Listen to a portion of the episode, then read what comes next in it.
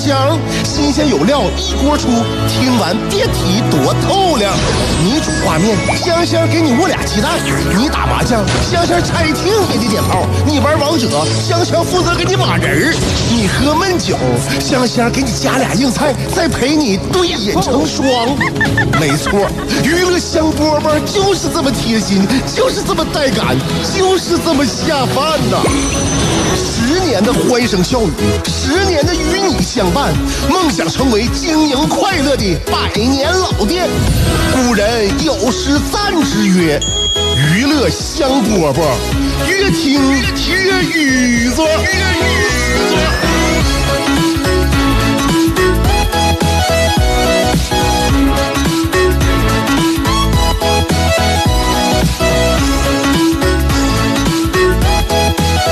点钟的娱乐香饽饽可好听了，我是香香。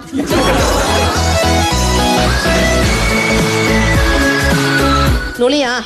大家都都燃起来啊！每天呢，我们生活呀总是有奔头，这个奔头呢，就是我们给自己找的各种理由。什么理由呢？因人而异，自这这这这这得真得自己找。反正我是什么呢？我就希望呢，每天呢都给自己创造一点价值。那这价值，我跟你讲啊，这个价值对很多人来说真的非常非常重要啊。你比如说，我特别喜欢，我我很喜欢打牌，就是跟人抽扑克我打，那麻将我也愿意打，就是愿意怎么说呢？我不愿意赌啊，但我喜欢跟人大家在一起，就是跟朋友在一起，就是互相以各种各样的方式交流吧啊。然后呢，如果在交流的过程当中呢，还能够就是呃不用自己全部的精力去交流啊，我们就是不不是说今天非得坐下来谈什么事儿，不谈事儿啊，我们这边还玩着，还打着牌，还动着脑，还益智。我就特别喜欢这个过程啊，钱多少无关没没关啊，我我我我不是赌人，我从来不赌，我不我从来不玩股票，你就能发现我并不是一个呃觉得自己是这个呃一个。弄潮儿，我只是希望自己稳稳当当的啊，就这样的。我喜欢交朋友，但是在打牌的过程当中呢，我就发现这个人呢，你这个奋斗，这个人这一辈子奋斗是挺有意思一件事啊。这为了啥？为了啥？到底为了啥？嘛能得到啥？就是说，你看你短期的还是长期的？就是说呢，嗯，就是我不我不知道谁从哪儿看到了一句话啊。我以前我以前我那时候还小，我就听到这样一句话，但是我那个我记事儿。就是呢，呃，他这句话大致是这么说的啊，就是说有限的游戏是赢得比赛，这是有限的游戏啊，你是为了赢得比赛啊，就是有限的游戏。那么无限的游戏是什么呢？无限的游戏是赢得继续比赛的资格。这我就感觉啊，以前我小的时候。一听一过，我也不愿意深究，我听不明白，可能跟我也没什么关系。但是，你在这个你这个奋斗的领域啊，包括你在你的生活当中、工作当中，你包括你你你作为你的这一生，你你奋斗着奋斗着，你努力着你努力着，你就会发现这这个这句话，你好像越来越能够多少明白点儿了啊。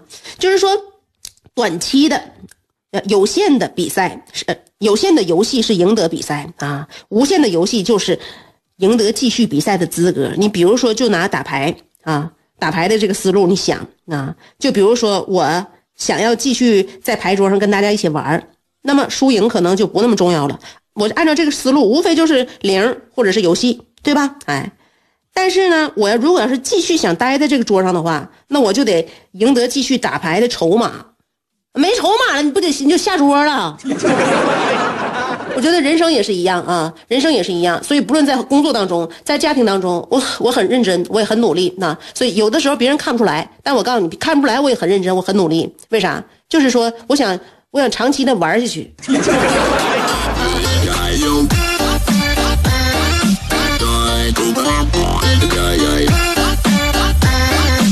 比如说在家里边，家庭生活当中啊，我跟我老公，我觉得我们两个人呢，在家庭生活当中都有各自的价值。这价值呢，就是说他呢，呃，替代不了我，我也替代不了他。就是说，这是我们彼此说看到对方的价值。我相信我能看到他，他也能看到我的啊。这就是说，我们两个人呢，都在家庭当中努力了。因为一开始嘛，一开始是因为啥呀？对不对？都说啊，你恭喜你最终嫁给了爱情。谁不是最终嫁给了爱情？难道我是最终嫁给了亲情吗？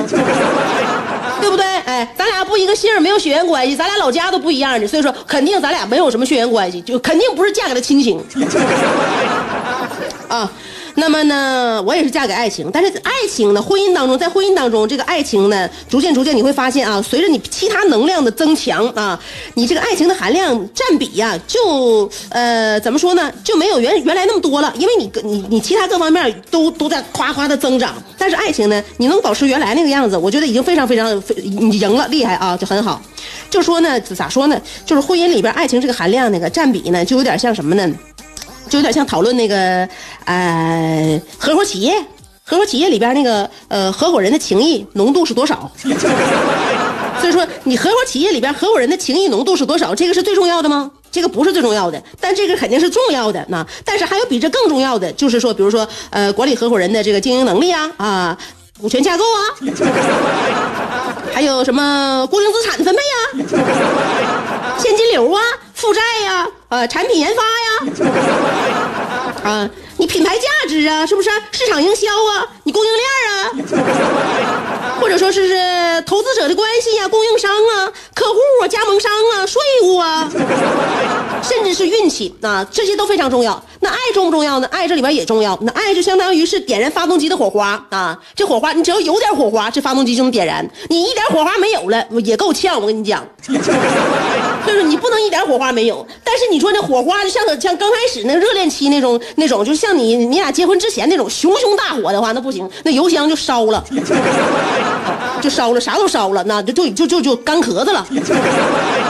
就所以说呢，我也不知道说的是啥。本来我是想说一说呢，大家都燃起来奋斗啊，但呢，爱情呢，爱情不能太燃。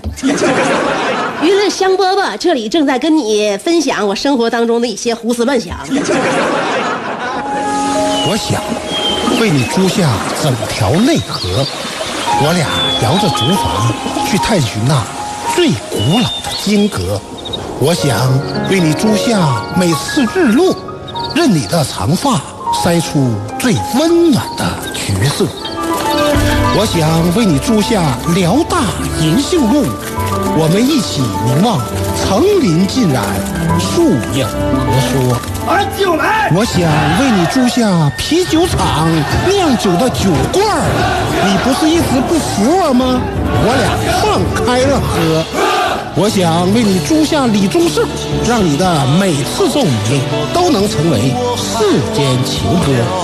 最后，我想为你租下二十年前的莱奥纳多，任你贴耳诉说，祝你修成正果。我永远守护着你，娱乐香饽饽。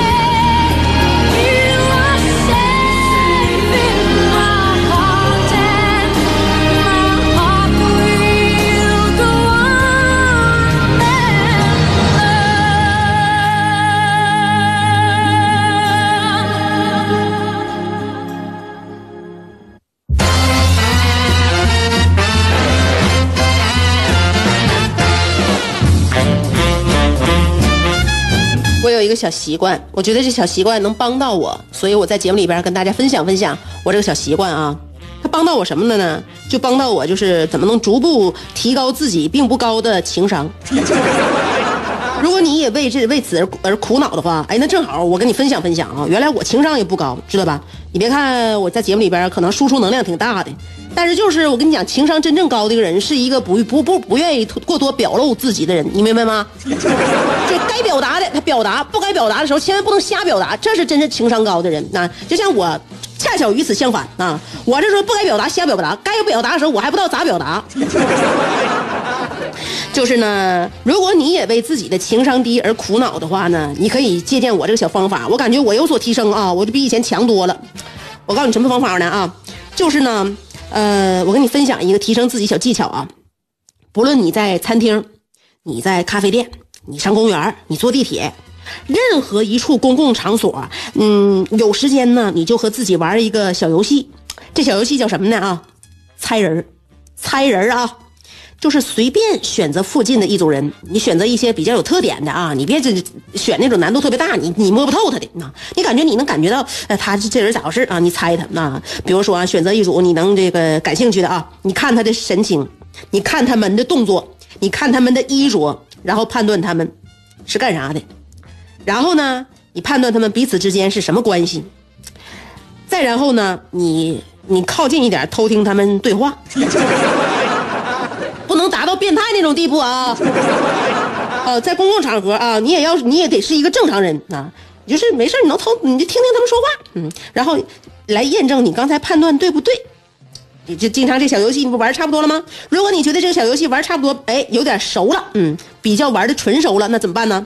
进入这个游戏的下一下一个版本啊，就是说呢，这一次呢，你除了判断他们是干啥的，彼此之间什么关系，你还要观察他们之间的这个这个位阶，明白吗？就是说，呃，谁是这组人里边的掌控者，谁是附和者，谁是反对者。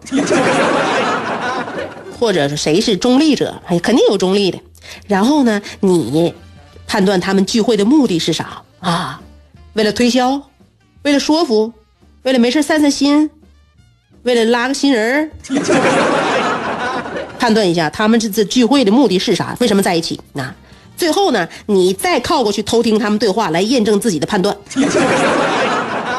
好了，好玩了吧？好玩，嗯。如果这个阶段的小游戏你也玩的很好了啊，很纯熟了，那么你就升级玩这个游戏的高级阶段，分析他们说话之后的真实意图。这个分析语言呢啊，就就比较难了。你呢看每一种真实意图会怎么说呢？会对应怎么样的不同的话术？你想啊，你你你已经分析出来了啊，他们到底是咋回事啊？为什么在一起？看的动作衣衣着啊，然后呢再看他们什么关系？看他们谁是领导者、中立者啊？然后这时候你判断他们聚会的目的，这个时候你就能看他们说话的意图了啊！看他们就是呃嗯，他们的意图会会有一种固定的那种模式的话术嘛？熟练之后，最好玩的部分来了。哎，你回想一下你自己生活当中别人是怎么跟你说话的，然后你分析一下他们的真实意图。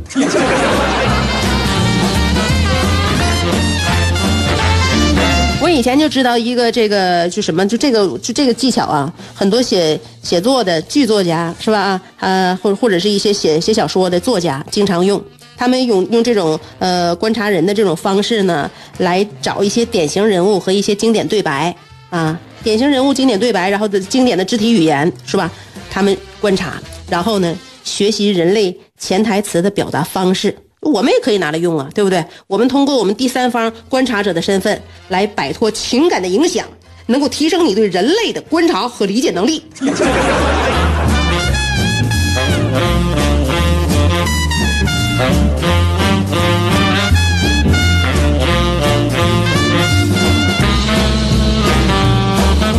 不过我们身边如果要是净是用这种眼睛观察我们的人的话，我们会觉得非常的瘆得慌。对呀，观察要有度。查人啊，就不如查己。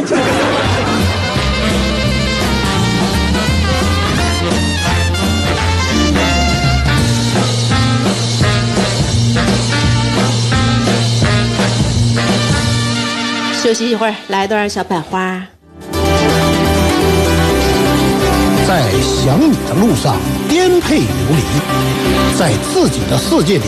孤芳自赏，在别人的目光里随遇而安，在快乐的节奏里占山为王。有时候人生不如一壶陶渊明，有时候多情不如一行李商隐，有时候祝福不如一曲蔡国庆，有时候快乐不如一段李香香。娱乐香饽饽，欢迎继续收听。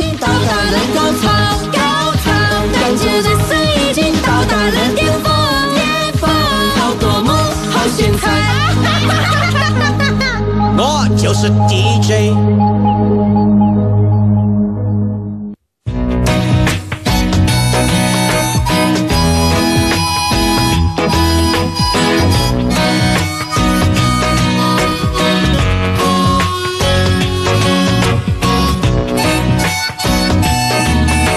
我曾经看过一段文章啊，这个挺有意思的啊，嗯，说呢，在周朝的时候啊。